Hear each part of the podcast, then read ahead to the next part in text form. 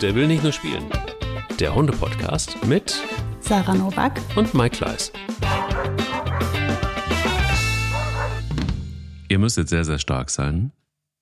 Wirklich sehr, sehr stark sein. Ich muss es auch. Ähm, ich habe mich da, ich gewöhne mich ja immer so schnell an Dinge. Ich weiß nicht, wie es bei dir ist. Guten Morgen, Sarah. Guten Morgen, Mike. Nee, ich bin kein Mensch der Rituale. Nein? nee, Nein? gar nicht. Also ich, ich, ich, wenn ich mal, wenn ich mal mich an was gewöhnt habe, dann fällt mir das schwer, da ähm, das liegen zu lassen.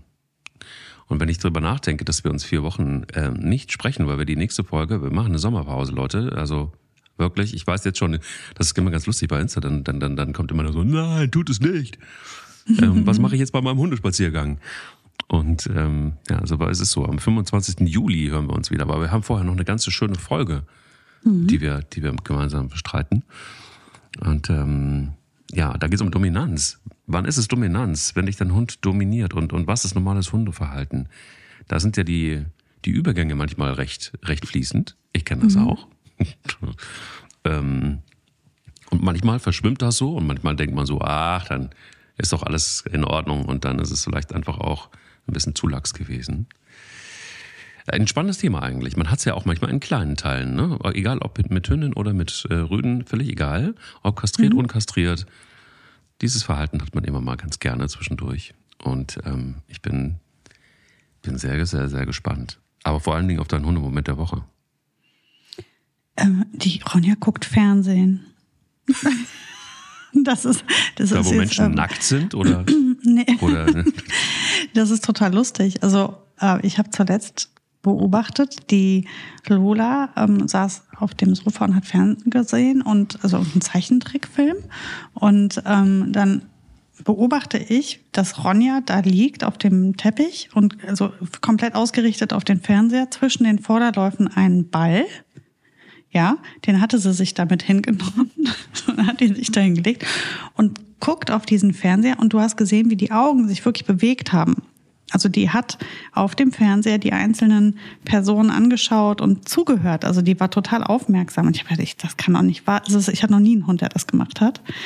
Ähm, das ist doch nicht möglich. Und dann habe ich beobachtet, wie sie wirklich über Minuten, ich bin da auch Minuten stehen geblieben, habe mir das angeschaut. Die hat halt wirklich diese Sendung verfolgt, also diesen, diesen Film, diesen Kinderfilm verfolgt. Und ähm, jetzt habe ich im Nachhinein mich geärgert. Ich habe gar nicht geguckt, was sie da geguckt hat. Das war ein Disney-Film, aber ich weiß nicht welcher. Und ich äh, wüsste es gerne. Dann könnte ich ihr Susi den und nochmal anmachen. Vielleicht, vielleicht würde sie ja gerne die Story kennen. Susi es und war Strolch so, ja, so sehr Streich war es. könnte es gewesen sein. Also man weiß es nicht. Also ich werde, vielleicht muss ich mal nochmal mit der Lola reden, ob wir das nochmal herausfinden. Aber das war auf jeden Fall ein so lustiger, niedlicher Moment, als ich gesehen habe, der Hund guckt ernsthaft Fernsehen. Ist das süß. Das habe ich noch nie Das beobachtet. ist, so, das ist normal in den Zeiten, wo Hunde auch Netflix-Abo haben und ähm, manchmal Ui. auch Amazon Prime. Okay. Video. Das ist normal. Also und auch diese, diese, diese Apple TV Fernbedienung, da reicht ja im Grunde genommen so ein kleiner Tipp. Weißt du, tick, tick. ja, stimmt. Schon ist man Wie drin. sich das selber anmachen, ne? Ja. Hast du dein Passwort gesichert eigentlich? Nicht, dass Lola irgendwann auf die Idee kommt und äh, nein, nicht Ja. Lola. Nee, Lola, Äh, du meinst Quatsch. Ronja, ne? Ronja, äh, nee, ist Passwort gesichert, allerdings nicht besonders komplex alles, damit die Kinder das nämlich selbst bedienen können. Also warum auch immer habe ich da ein Passwort drauf, ne? Ja. Ja. Kinder Ja. kennen's, aber die gehen achtsam damit um. Deswegen, also solange das noch so ist, lasse ich das mal so. Aber Ronja, Wenn ich- ne? nicht, dass die Ja, das die behalte ich im Auge. Behalte ich im Ja. Auge. Und wie war dein Hundemoment der Woche? Nee, du kennst den ja schon. Ich Ich bin immer ihn noch, ich bin immer noch, äh, bin immer noch, immer noch Pippi im Auge. Ganz dicke Weil- Herzchen hast du in den Augen. Ja, voll. Voll. Also, es war so ein Tag, wo, wo du, wo du, äh, also, wenn, wenn, wenn dein Kind einfach im Grunde genommen eigentlich äh, Mama und Papa sagen kann, ne? Schönerweise, ich sage das jetzt mal hier, äh, hört ja, glaube ich, sonst niemand zu, dass, äh, dass sie andauernd nur Papa sagt. Das macht natürlich den Papa richtig froh. Und äh, dann hatten wir einen, einen Papa-Tochter-Tag, weil Mama einen ganzen Tag mal weg war. Das war auch Premiere. Und ähm, naja, und dann, und dann ist es ja so, dass wir, das habe ich aber gleich schon mal erzählt, dass wir immer mal wieder geübt haben. Dass äh, es nicht so geil ist, wenn man Katzen am Schwanz zieht. Dass es nicht so geil ist, wenn man äh, ganze Büschel rausreißt bei einem Hund. Sondern dass man Ei macht. Und äh, dieses, äh, dieses Ei habe ich eigentlich gar nicht so oft gemacht. Und dann war es eben so, dass Spanja neben an diesem ähm, Papa-Tochtertag ähm, kam Mama dann irgendwann wieder zurück, setzte sich zu uns in den Garten und ähm, und Spanja legte sich, das macht sie übrigens tatsächlich jetzt ganz, ganz oft, dass Spanja sich direkt neben äh, unsere Tochter legt. Und ähm, naja, und dann war es wieder so, dass sie ihr büschelweise das Fell rausreißen wollte. Und dann habe ich gesagt, nein, so nicht, sondern wir müssen vorsichtig zu Hunden. Mach doch mal Ei. Und habe so die Hand genommen. Und dann sagte sie Ei. Und hörte mhm. nicht mehr auf mit dem Ei, Ei, Ei, Ei. Also das heißt, sie kann Mama, Papa, Ei. Papa, sagen. Ja. Und, und äh, es gibt dazu ein Video, was ich sehen durfte. Und man sieht total schön, wie sie mit jedem Ei ganz achtsam den Hund streichelt. Das ist ja halt, also sie hat auch wirklich verstanden, was gemeint ist. Und das ist so niedlich. Und Spanja liegt ja wie ein Stein daneben, rührt sich nicht und genießt das auch, mhm. sichtlich. Das ist schon mhm. echt, ja. Und das ist neu, weil sie, das ist deshalb auch neu, was Spanja eigentlich total der, der war es mehr oder weniger egal, das kann die ganze Zeit. Ne? Also sie mhm. hat das so hingenommen, aber war jetzt irgendwie nicht so super interessiert. Und es ist wirklich neu, dass sie in der letzten Zeit äh, sich direkt neben unsere Tochter legt oder dazwischen oder was auch immer. Mhm. Ähm, und und äh, ist auch die geduldigste, muss man ja ehrlich sagen. Naja, gut, Bilbo auch, der lässt sich ja quasi äh, skalpieren. Oh genau. Gott. Das, ist wirklich krass. Der liegt da einfach und sie zieht ihm Haare raus ohne Ende oder hat das getan. Jetzt kann sie ja Ei. Mhm. Und ähm, äh, das war schon krass, dass der da einfach so lag als, äh, als Herdenschutzhund, der zu gut für diese Welt ist. Aber gut. Mhm. Auch Bilbo zeigt manchmal dominantes Verhalten. Aber er zeigt es auf seine Art und Weise. Und das ähm, hat für mich eine Zeit lang gedauert, um das zu erkennen.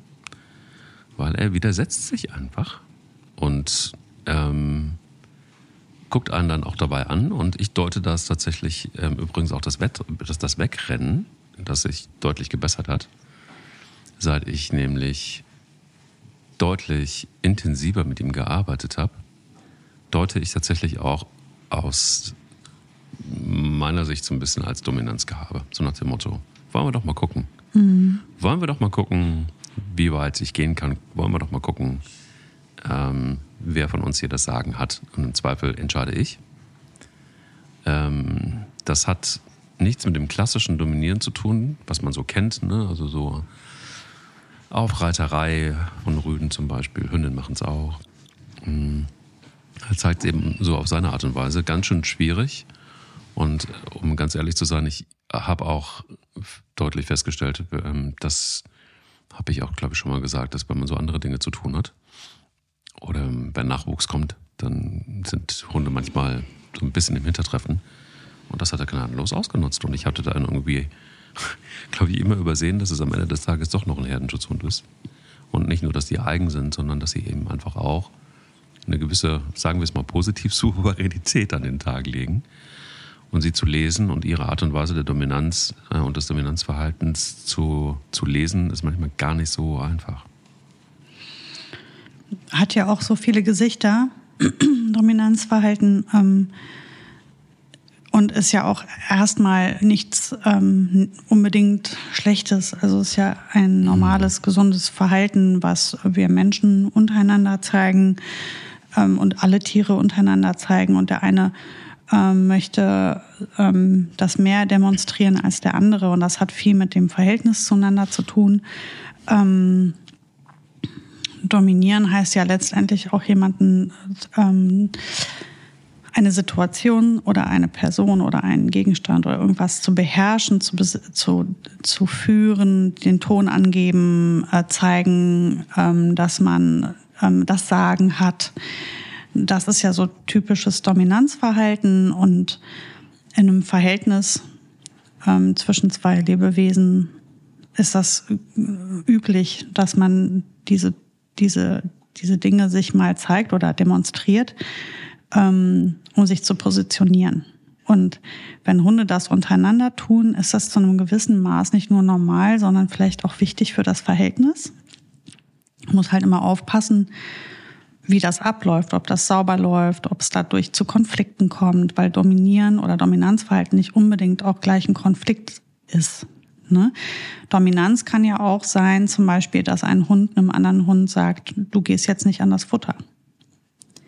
Hier liegt was Essbares und ich ähm, möchte das jetzt besitzen oder ich beanspruche das jetzt für mich.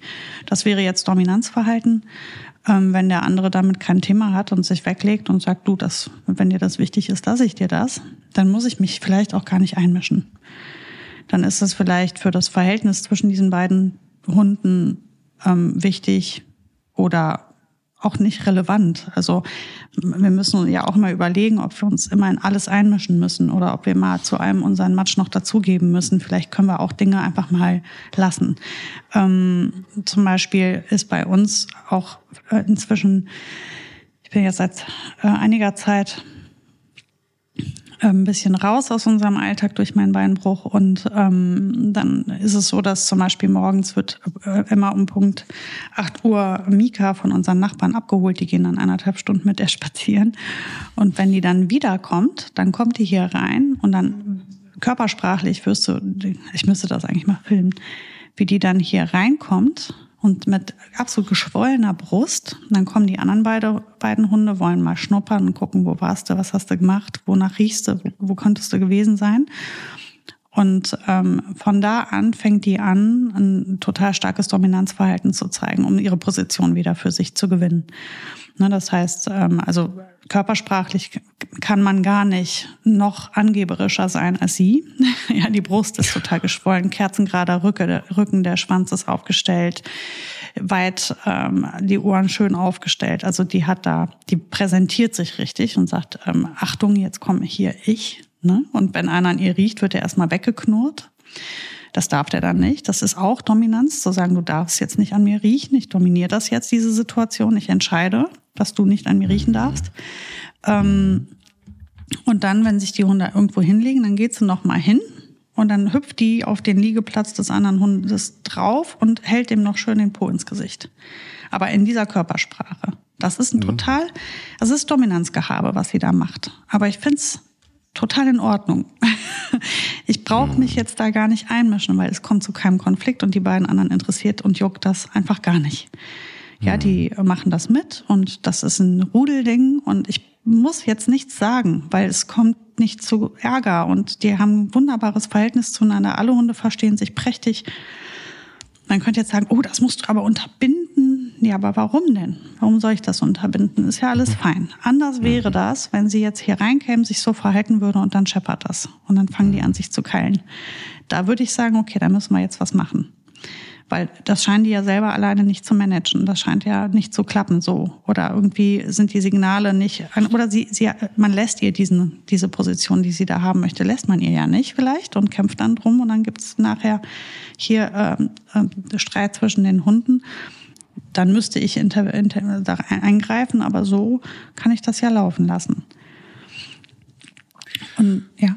Ja, ja, also äh, lustigerweise, das kennt, glaube ich, jeder, der, der mehrere Hunde hat. Ähm, und dass man dann tatsächlich auch manchmal, so wie du sagst, nicht mehr rein muss. Ähm, man es aber, glaube ich, immer wieder auch beobachten muss. Ich habe ja vorhin gesagt, dass diese Übergänge manchmal so fließend sind und äh, nochmal Thema Bilbo in Zusammenhang mit Pelle, in Zusammenhang mit Bella, weil völlig klar ist, die, also wir fressen ja alle gleichzeitig abends. Und klar ist, niemand geht auch nur in die Nähe von Spanja das ist irgendwie ganz klar. Ähm, eigentlich geht auch niemand in die Nähe von Bilbo. Bei Pelle ist es allerdings so, dass er ja, der, also der, der, der Labrador in ihm sagt, ich brauche mehr. Immer mehr Futter. Und ähm, wenn Bella nicht ganz aufgefressen hat, dann ist es eigentlich auch so, dass Pelle den Rest ist. Deshalb kriegt Pelle das meistens auch schon so ein bisschen von seinem Futter abgezogen. Jetzt ist es aber so, dass Bilbo einfach nur daneben liegt und wenn Pelle an Bellas Reste geht, wird er weggeprollt. Also wird Pelle weggeprollt. Das war am Anfang so. Und am Anfang hat sich Pelle davon beeindrucken lassen. Inzwischen ist der Labrador so stark geworden in ihm, dass er es einfach wegignoriert. Bilbo aber auch sein weiter sein Dominanzgehabe zeigt, aber merkt, er kommt nicht so richtig durch. Doof. Aber das ist eben genauso auch so eine Entwicklung. Ich weiß genau, da äh, wird es keinen Zahnabdruck in Pelles Fell geben oder so, ne? Das weiß ich. Mhm. Aber trotzdem musst du es im Auge behalten, weil du eben einfach auch irgendwann feststellst, dass sich Hackordnungen ein Stück weit vielleicht auch ändern. ähm, bisher ist das komischerweise auch aber noch nicht passiert. Also selbst, obwohl Spanne jetzt relativ alt geworden ist, ist es unbestritten klar, dass sie, ohne dass sie irgendwas tun muss, einfach nur die Ausstrahlung, die, die sie hat, deshalb kann ich das gerade eben wirklich super gut nachvollziehen, dass wenn jemand den, den Raum betritt quasi und das ausstrahlt, ähm, das ist bei ihr jetzt seit fast 15 Jahren so. Dass einfach völlig klar ist und es ist egal, welcher Hund um sie rund ist, ähm, die ist Chef, ich nix. So ist das. Und das finde ich ja. ganz, ganz, ganz spannend. Ich finde es vor allem so unter Hunden, ähm, wenn es funktioniert, ähm, ist das so total gut, weil die haben natürlich ein Verhältnis zueinander und das hat ja auch seine Facetten und dazu gehört eben auch sowas. Und das sich positionieren kommt halt oft über so kleine dominante Gesten.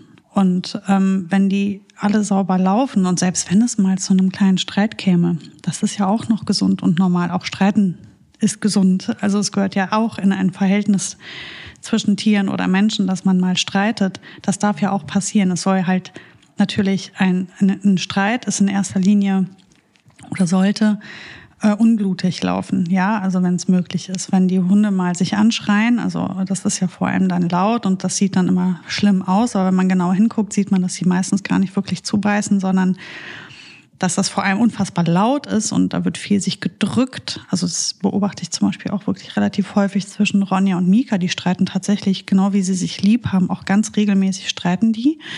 Und ähm, das ist nichts, wo ich mich einmischen muss. Da ist noch nie irgendwo ein Kratzer entstanden. Bei keinem von beiden Hunden ist irgendwo ein Kratzer entstanden. Und ähm, die Mika ist oft so ähm, übergriffig, da holt die sich halt mal eine ab. Und ähm, dann ist das okay, dann da gehört das dazu. Anders ist das ja nur beim Verhältnis zwischen dem Hund und mir. Mhm. Ähm, da ändert sich das ein bisschen, weil ich werde auf keinen Fall mit meinem Hund in einen solchen Konflikt gehen. Also ich möchte auch nicht mit meinem Hund streiten, auch nicht, auch nicht laut. Und ich möchte auch nicht gebissen oder gepitcht werden. Das sind halt alles so Dinge, ähm, die sollten da nicht passieren. Unter den Hunden müssen wir uns nicht unbedingt immer einmischen. Das sollten wir halt immer gut beobachten, wann ähm, ist unsere Hilfe nötig und wann nicht. Und anders ist das aber, wenn ich einen Hund habe, der sich jetzt mir gegenüber sehr dominant verhält da muss ich halt überlegen, bis zu welchem Punkt gehe ich das mit? Oder kann ich über Dinge hinwegsehen, weil ein souveräner, ähm, eine, ein souveräner Rudelführer, wie man ja immer so schön sagt, ich mag irgendwie dieses Wort nicht, aber ich sage es jetzt trotzdem, also ein souveräner Hundehalter, Hundeführer, der, ähm, der kann auch mal über Dinge hinwegsehen. Also auch über ein Dominanzgehabe vom Hund vorausgesetzt. Das ganze Verhältnis ist sauber. Und wir haben sonst so, ich sage mal, keine Probleme. Ja, das verstehe ich total. Absolut. Also das ist äh, diese, diese, diese, diese, ja, diese, aber das ist sauschwer, finde ich. Also das finde ich ist wirklich sauschwer, weil du einfach wirklich ein, so ein Maß finden musst, das für beide Seiten okay ist, ähm, sowohl für dich als auch für den Hund. Und du musst da, so wie du sagst, als Hundehalter, Führer, trotzdem aber ähm, irgendwie gucken, dass du trotzdem irgendwie noch im Lied bist und ähm, dass er das, dass der Hund das auch tatsächlich nicht ähm, vergisst und äh, auch immer wieder ja, ich finde es auch mal doof, wenn man darüber spricht, das immer wieder klar zu machen. Aber am Ende des Tages ist es ja nun mal auch so. Also es gibt halt einfach, finde ich, keine Demokratie zwischen Hunden. Es gibt auch keine Demokratie zwischen Rudel, oder Leitwolf und, und, und, und, äh, und dem Rudel. Da gibt's keine Demokratie. Das diskutierst du nicht aus, sondern da gibt's eben doch relativ klare Ansagen. Wenn man es ausdiskutiert, geht's meistens schief. Also zumindest meine Erfahrung. Ja, und, und ähm, wenn wir jetzt den ganzen Tag eher alles bestimmen und entscheiden für den Hund, müsste ja auch klar sein, wer wo steht. Also, und wir sind ja auch nicht in einem Rudelfreiheit, also wir reden das, wir sagen immer Rudel, bla bla, aber nein, ich bin kein Rudelführer, ich bin der Mensch und das ist der Hund. Und ähm, wir sind ja kein Rudel. Wir sind, wir haben ein Verhältnis zueinander, aber ich bin ein Mensch und das ist ein Hund. Und wäre ich ein Hund, dann würde ich auch anders mit meinem Hund umgehen müssen, weil dann wären wir in einem ganz anderen Verhältnis. Aber jetzt als Mensch-Hund-Team ähm, ist das halt total relevant für unseren Alltag, dass mein Hund sich an meine Führung anlehnt mhm. und nicht die ganze Zeit mit mir rangelt um eine Position, die er gar nicht, ähm, die er gar nicht managen kann, weil der kann ja nicht unseren Alltag bestimmen. Der kann nicht dafür sorgen, dass wir satt werden. Der kann nicht für unsere Sicherheit sorgen. Der kann nicht entscheiden, wann wir wohin gehen. Ähm, und das ist ja, also jetzt auf der einen Seite hätte er diese Aufgaben, würde das unheimlichen Stress für den Hund äh, bedeuten, weil er kann ja nichts von all dem regeln.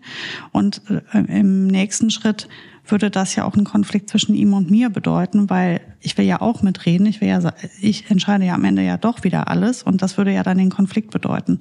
Mhm. Ähm, von daher, ich glaube, wichtig im Hund-Mensch-Verhältnis ist schon, dass dass wir wissen, wer wohin gehört. Also der Hund sollte sich an mich anlehnen und sagen, okay, das ist jetzt hier die führende Kraft und die sagt, ähm, wann wie wo was passiert und wann wie was zu laufen hat.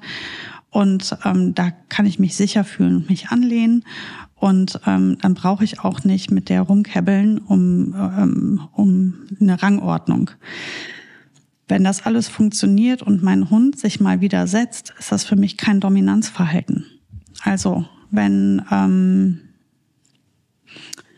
lass uns mal an, an Beispielen arbeiten, damit das ähm, ähm, plausibler wird. Ja, ähm, lass uns mal so sagen, wenn ähm, wenn ich jetzt in, auf mein Sofa gehen möchte und mich an einen bestimmten Platz setzen will, wo jetzt gerade mein Hund liegt, und ich ihm sage, er soll da runter, und wenn er sich da wieder setzt und einfach sagt, ich gehe hier nicht weg und vielleicht sogar anfängt zu knurren, dann habe ich ein Problem.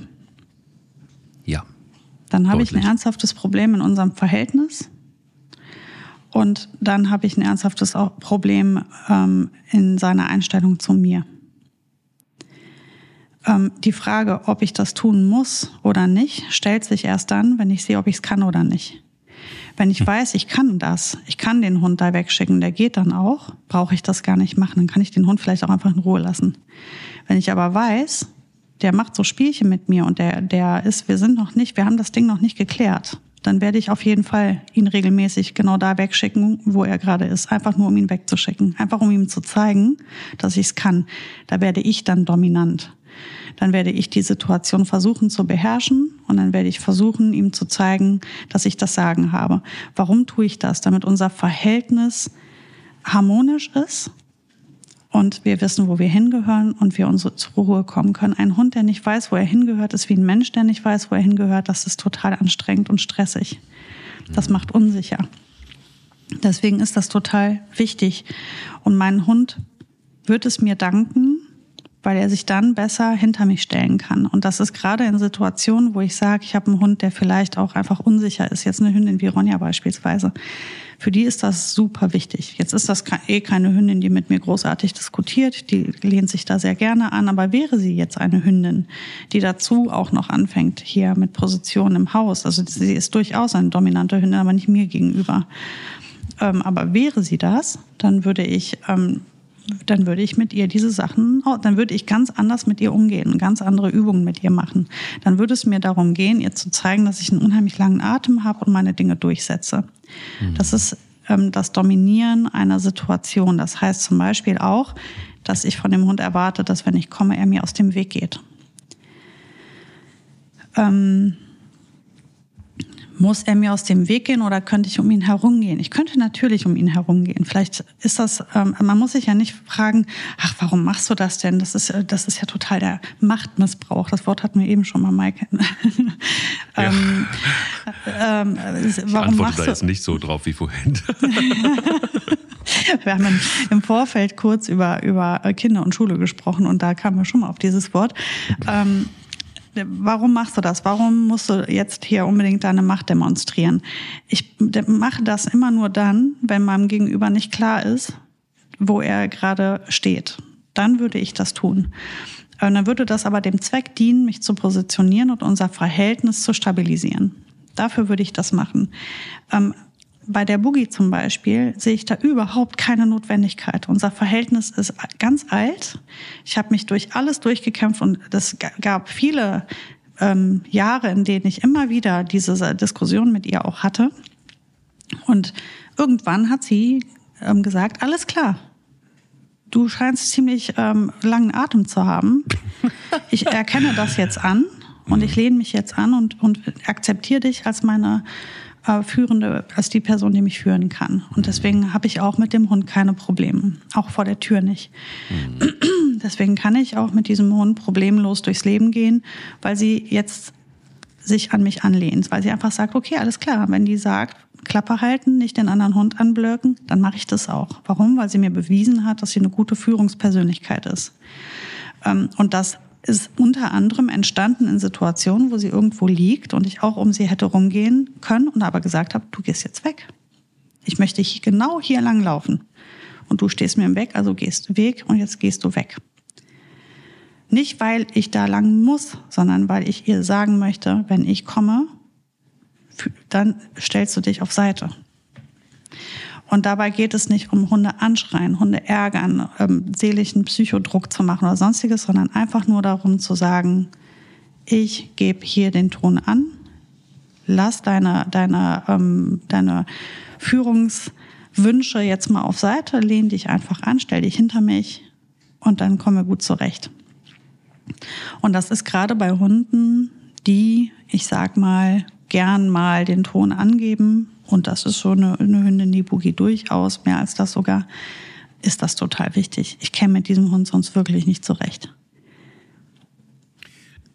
Total. Also, ich meine, du hast jetzt da natürlich auch mit Boogie einen Hund, der grundsätzlich glaube ich, auch noch mehr Leitplanken braucht und vielleicht einfach auch noch mehr, weil einfach schon rassebedingt, ähm, ja, auch, auch ein Mensch, der, der sehr genau weiß, ähm, was er will und was er tut. Ähm, besser ist das auf jeden Fall. Aber ich erlebe das auch bei einer Rasse wie dem dänisch-schwedischen Hofhund. Also man wird nicht glauben, was so ein kleiner, was so eine kleine Bella an Dominanzverhalten zeigt. Und äh, jetzt ist sie erwachsen mit äh, anderthalb. Und das bedeutet auch, dass sie äh, auch gegenüber den anderen im Rudel ganz schön den dicken Max macht. Jetzt ist es so nochmal, dass das Rudel hier relativ schnell zeigt, was so geht und was nicht geht.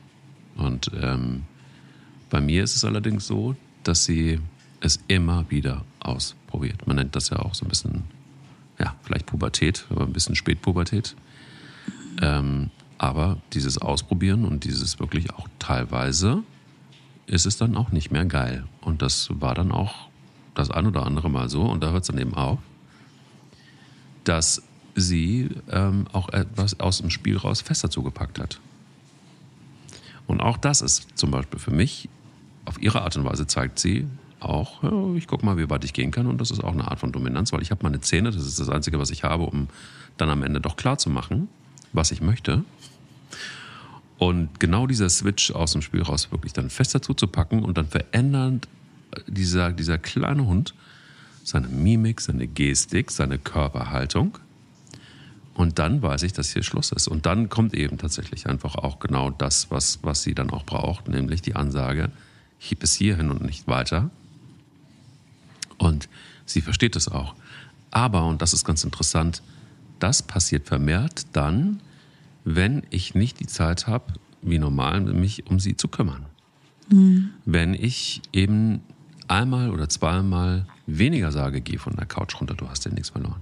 Geh auf deinen Platz wenn ich eben nicht zwei oder dreimal sage, nein, der Postbote wird nicht blöd angemacht. Und du rennst nicht einfach im Hof auf den Postboten zu. Dann einfach nur, weil ich denke, die kennen sich, äh, alles gut, muss ich jetzt nicht eingreifen. Doch, in diesen Situationen muss ich eingreifen. Und immer dann, wenn es zu lax wird. Und das ist tatsächlich einfach auch was, was, wenn man es nicht tut, dann kann man sagen, naja, aber die kennen sich doch. Ja, aber was ist, wenn Leute am Haus vorbeigehen. Mhm. Da zeigt sich es genauso. Und das ist halt einfach ungeil. Und das ist nicht nur ihr Instinkt, einen Hof zu bewachen, sondern auch ganz klar zu sagen, hier, ich bin hier der Chef und du hast ja nichts verloren. Und das lasse ich nicht zu. Will ich auch nicht. Weil wenn jemand den Hof betritt dann möchte ich gerne entscheiden, ob er auf den Hof darf oder nicht und nicht der Hund. Und das ist eben etwas, was, was ich so tricky finde, dass wir manchmal so ein bisschen uns selbst in, in die Bredouille bringen, weil wir nicht konsequent sind und eigentlich, und das ist super anstrengend und äh, mit mehreren Hunden sowieso, musst du eigentlich immer dranbleiben und auch also gerade wenn man mehrere Hunde, bei einem finde ich geht es noch, aber wenn du mehrere Hunde hast, dann hast du halt einfach verschiedene Verhaltensweisen, was die Dominanz angeht. Und jeder zeigt es auf seine Art und Weise und das dann auszutarieren, ähm, finde ich anstrengend. Aber ich habe mir jetzt einfach wirklich für mich Seit dieser Abhauerei von, von, von, äh, von, von Bilbo ist für mich ganz klar, es gibt für mich am Tag einfach wirklich ganz klar Trainingseinheiten. Das muss nicht super lang sein, aber das mache ich tatsächlich konsequent mit jedem Hund. Innen drin im Haus, außerhalb des Hauses. Und auch das wieder, was äh, eine sehr, sehr gute Hundetrainerin mir vor 15 Jahren fast mhm. beigebracht hat, nämlich die freie Ablage. Toll. Unterordnung gerade für Hunde, die Leitplanken brauchen oder die ein gewisses Dominanzverhalten zeigen. Du, ähm, ich komme jetzt wieder mit meinem Lieblingsbeispiel Spanier. Da hatten wir ja beide relativ viel Spaß mit ihr. Ähm, die auf ihre Art und Weise doch immer wieder sehr klar gemacht hat, dass sie eine gewisse dominante Ader hat.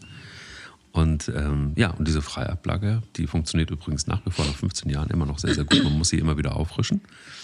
Ähm, aber das ist tatsächlich wirklich ein Mittel, wo ich ähm, so begeistert von bin, weil auch Hunde, die ich jetzt mal hier so bei mir in der Mangel hatte, die äh, sehr dominant waren und gar nicht klar kamen, die kamen nach einigen Trainingseinheiten freier Ablage sehr, sehr gut klar. Was ist da? Ist das ein Mittel, was, ist das so eine, so eine Art Allzweckwaffe? Ich erlebe es jedenfalls so. Es ist ähm, tatsächlich eine mächtige, eine mächtige Aufgabe. Es hat also viele Gründe. Also natürlich zum einen arbeiten wir das Kommando Platz damit sehr, sehr fest. Das ist das eine. Das andere ist, wir behaupten uns ja in der Situation, du hast ja einen, ähm, einen Hund, der theoretisch unangeleint da liegt und loslaufen könnte. Und das weiß er ja auch. Und das tut er ja auch am Anfang. Also in den mhm. ersten Einheiten hauen die ja ab und machen sich einen Spaß daraus und stehen auf und, und sich da durchzusetzen als Mensch und zu sagen, du bleibst jetzt da liegen und du bleibst jetzt so lange da liegen, ähm, bis ich dich wieder da raushole, also da ab, abhole. Deswegen ist das ja auch so wichtig, die Hunde nicht zu rufen bei diesen Übungen, sondern immer zu den Hunden zurückzugehen und das immer auf die gleiche Art korrekt aufzulösen, damit das alles eine, eine saubere Struktur hat.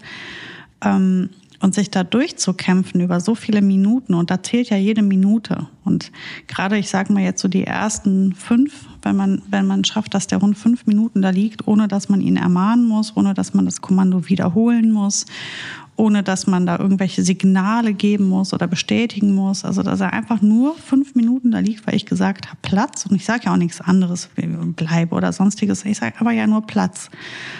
Und es zu schaffen, dass der Hund fünf Minuten liegen bleibt, trotz Ablenkung, trotz der Möglichkeit weglaufen zu können, trotz dass ich, sage ich mal, 40 Meter weg bin davon, ähm, mich dahin zu arbeiten, ist ein, ein, ein ganz großer Meilenstein in unserem Verhältnis. Mhm. Weil wir an, bis wir das geschafft haben und erreicht haben, sehr viele Konflikte hatten und sehr viele Situationen hatten, in denen wir dem Hund gesagt haben, nein, Du legst dich jetzt genau da wieder hin und du bleibst so lange da liegen, bis ich dich wieder abhole. Und wenn man das vernünftig aufbaut, und da möchte ich jetzt nochmal, weil ich mag das, äh, nicht, dass das falsch verstanden wird. Man geht nie mit dem Ziel in diese Übung fünf Minuten, der Hund bleibt da fünf Minuten auf die Art liegen, wie ich das eben geschildert habe, sondern ich beginne die Übung mit zehn Sekunden. Und dann mache ich 30 Sekunden. Und dann mache ich am nächsten, in der nächsten Einheit ist mein Ziel, mal eine Minute zu schaffen.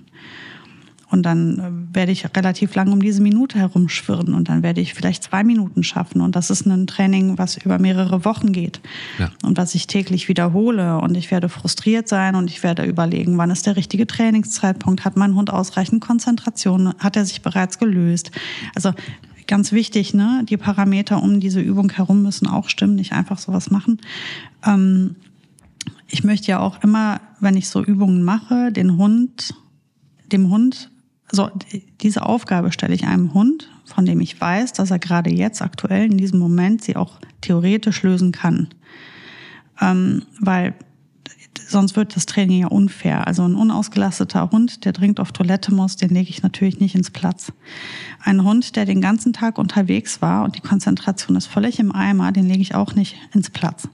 Ein Hund, der gerade in den tiefsten äh, Untiefen der Pubertät steckt und überhaupt gar nicht mehr weiß, wo er hingehört, den werde ich nicht auf eine Hundefreilauffläche zwischen vielen hübschen Mädels ins Platz legen. Also ganz wichtig ist natürlich auch immer wieder hier über, gut überlegen, kann der Hund das gerade leisten und habe ich die ganzen äh, Faktoren bedacht, die jetzt relevant sind, damit der Hund diese Übung auch erfüllen kann. Das wollte ich jetzt noch mal einmal dazu sagen. Ähm, und es ist ja, es, es verläuft ja so, der Hund wird ja alles Mögliche ausprobieren, um aus der Nummer rauszukommen, weil in dem Moment, wo ich sage, leg dich dahin, mach da jetzt Platz und bleib da liegen, in dem Moment hat er das Bedürfnis aufzustehen. Womöglich hätte er sich, wenn wir uns da hingestellt hätten, selber hingelegt und da fünf Minuten gelegen. Aber jetzt, wo ich sage, wird möchte er, er das okay, nicht. möchte er Ja. das nicht mehr. Jetzt will er aufstehen, jetzt will er gucken gehen. Ähm, einfach weil, weil es so ist. Es ist, ähm, das ist so, so funktionieren im Übrigen Menschen ja auch. In dem Moment, wo du zu jemandem sagst, es sitzt da zehn Minuten, äh, wird das für den Menschen schwierig sein, das auszuhalten. Hättest du dem nur den Stuhl hingestellt, einen Kaffee in die Hand gedrückt, hätte er sich wahrscheinlich auch zehn Minuten hingesetzt. Ne? Ähm, hier sind wir ja auch ein bisschen in diesem Dominanzding drin. Ne? Also ich entscheide, du liegst jetzt da und du bleibst jetzt da liegen und dann entferne ich mich. Und das ist für den Hund ja immer schwierig, wenn der Mensch sich entfernt. Und ähm, man macht das in kleinen Stufen, man versucht viele Erfolge zu haben mit dem Hund, aber ganz wichtig sind die Misserfolge. Immer dann, wenn es nicht klappt, habe ich jetzt die Gelegenheit, dem Hund zu sagen, doch, du machst das. Du wirst dich da jetzt hinlegen. Und ich werde so lange dich nerven, bis du das machst. Du legst dich da jetzt hin. Ähm, und auch hier nochmal Achtung, keine Aufgabe stellen, die der Hund nicht lösen kann. Also ich kann nicht von einem Hund etwas erwarten, von dem ich nicht hundertprozentig sicher bin, dass er das auch leisten kann. Also würde ich niemals mit einem sehr jungen Hund, der noch unerfahren ist und noch nicht gut gearbeitet ist, würde ich ähm, nicht sagen, jetzt machst du mal hier fünf Minuten am Stück Freiablage, ohne dass ich einmal bestätige oder das Kommando wiederhole oder sonstiges. Ne? Also immer die Ziele anpassen und sich daran zu arbeiten über so viele Wochen und Monate. Und nachher ist ja das Ziel noch ein sehr viel höheres, nämlich dass der Hund da zur Ruhe kommt und überhaupt gar nicht mehr hinterfragt und nicht mehr nachdenkt und dass er da vielleicht 20 Minuten liegt oder noch länger. Einfach weil ich Platz gesagt habe. Und solange das nicht aufgelöst wird, wird er da auch nicht aufstehen. Das ist ja das ganz, ganz entfernte Ziel, was wir nach vielen Monaten vielleicht erreichen können, wenn wir gut und fleißig arbeiten. In diesen ganzen Zeiten, in diesen ganzen Trainingseinheiten, wo wir gute und schlechte Tage hatten, wo wir Konflikte hatten, wo es gut und schlecht geklappt hat, all das war Verhältnis. An all diesen Punkten haben wir an unserem Verhältnis gearbeitet. An jedes Mal habe ich meinem Hund gezeigt, wer ich bin und wie sehr ich mich durchsetze. Und das ist Dominanz. Ich beherrsche die Situation, ich beherrsche ähm, die, diesen, diesen Moment. Ich, ich, ähm, und das Wort beherrschen ist auch wieder ein Wort, was keiner gerne hört. Aber jetzt sagen wir mal ehrlich, das ist nichts anderes. Jemandem zu sagen, du bleibst jetzt da sitzen, ist ziemlich herrisch. Und ähm, ja, das ist dann eben so. Und da kann der Hund gut mit umgehen, solange ich fair und korrekt bin mit dem. Das heißt, ich weiß, ich habe ihm genau erklärt, worum es geht. Ich weiß, er kann es leisten und ich werde ihn entsprechend bestätigen, wenn er es gut macht. Und wenn er es nicht gut macht, werde ich ruhig bleiben und ihm einfach sagen, tja, dann machst du machst du es halt eben nochmal. Ne, Ich fahre jetzt nicht aus der Haut und schreie den an und schlage mit einer Leine auf den ein, sondern ich sage einfach, dann fangen wir eben wieder von vorne an. Platz. Und das ist, glaube ich, genau das Gute. Also das ist, du hast eigentlich was angesprochen, angerissen, was, was, was wahrscheinlich das Effektivste überhaupt ist, nämlich der Weg dahin. Weil du immer wieder auf dem Weg dahin, diese ganzen Zwischensteps auch tatsächlich, das immer wieder von vorne zu beginnen, hast du ja eigentlich im Grunde genommen immer wieder Dominanz im Thema drin, dass du zeigst und du bestehst darauf. Das heißt also über Wochen hinweg, und das ist keine Qual, sondern das sind, ich nenne es ja immer gerne Leitplanken, das ist eben das, was einen ja auch mit dem Hund und umgekehrt verbindet. Nämlich, ich kümmere mich um dich und ich nehm, übernehme Verantwortung auch. Und ich zeige dir jetzt auch, was ich möchte und das wird gefestigt. Und ähnlich das, ich, ich glaube, ich habe es auch schon mal angesprochen, ich habe das, hab das mehrfach auch in, ähm, in, in, in vielen, vielen, vielen Büchern gelesen, dass äh, die Psychologie durchaus sagt, dass auch das Aufzeigen von Grenzen ähm, äh, durchaus auch eine Art von Liebe ist, die du zeigst. Ja? Also, weil einfach sich um etwas zu kümmern oder um einen, egal ob Mensch oder jetzt auch in dem Fall ein Hund, bedeutet auch, du, das ist eine Form von Zuneigung. Es ist nicht so, dass man den Hund damit quält oder dass man ihn gängelt oder, oder doof zu ihm ist, sondern es ist eben auch zur Klärung durchaus notwendig manchmal. Und ich kann nur sagen, dass, ähm, wie soll ich sagen, ja, doch, dass, dass sich da ganz viel geändert hat, gerade bei Spanja. Und, und jetzt ist es ein bisschen schwieriger, diese Dominanzübungen mit ihr zu machen, weil sie schlecht hört. Manchmal denke ich auch, sie nutzt es aus. ähm, äh, erstaunlicherweise übrigens seit diese Zahngeschichte, seit das erledigt ist, hört sie auch besser. Ganz schlimm. Also ich weiß, also wieder ein bisschen besser. Ähm, mhm. Könnte also gut sein, dass, dass ihr die Schmerzen so viel ausgemacht haben, dass sie tatsächlich wirklich einfach auch gar nicht sich mehr konzentrieren konnte auf irgendwas anderes. Schlimm eigentlich, aber es ist nur eine Vermutung. Ich weiß nicht, ob das medizinisch überhaupt ähm, möglich ist. Aber aber was ich sagen wollte, ist eben, dass der Weg dahin, den finde ich eigentlich fast noch wichtiger als das Endergebnis, weil es ist am Ende des Tages scheißegal. Hoffentlich lässt niemand eine Dreiviertelstunde den Hund irgendwo von einem Supermarkt liegen. Ähm, ähm, ich finde es wirklich cool zu sehen, was sich beim Verhältnis zwischen Mensch und Hund dann auf der Strecke ändert. Das finde ich wahnsinnig wertvoll. Das fand ich auch damals wahnsinnig wertvoll. Und deshalb tue ich es auch immer wieder. Und muss aber auch sagen, es ist eine harte Geschichte. Also ich weiß, ich habe das mit einem Hund von einer Hundetrainerin gemacht hier in der Nähe, die mit ihrem Border Collie gar nicht klar kam. Und ähm, die hat es kaum ausgehalten. Ich habe ganz langsam angefangen und alleine das, alleine die ersten zehn Sekunden waren ihr schon zu viel. Das kannst du nicht machen, das kannst du nicht bringen.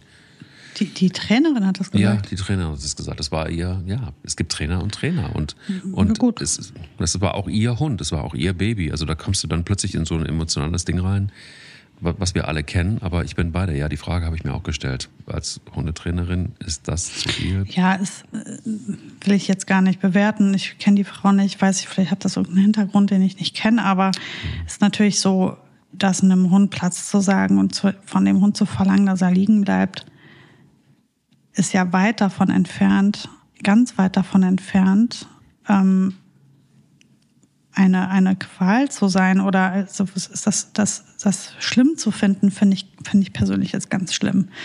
Weil, weißt du, wir verlangen, ja, ich sag dir was, wir verlangen von den Hunden Unmenschliches.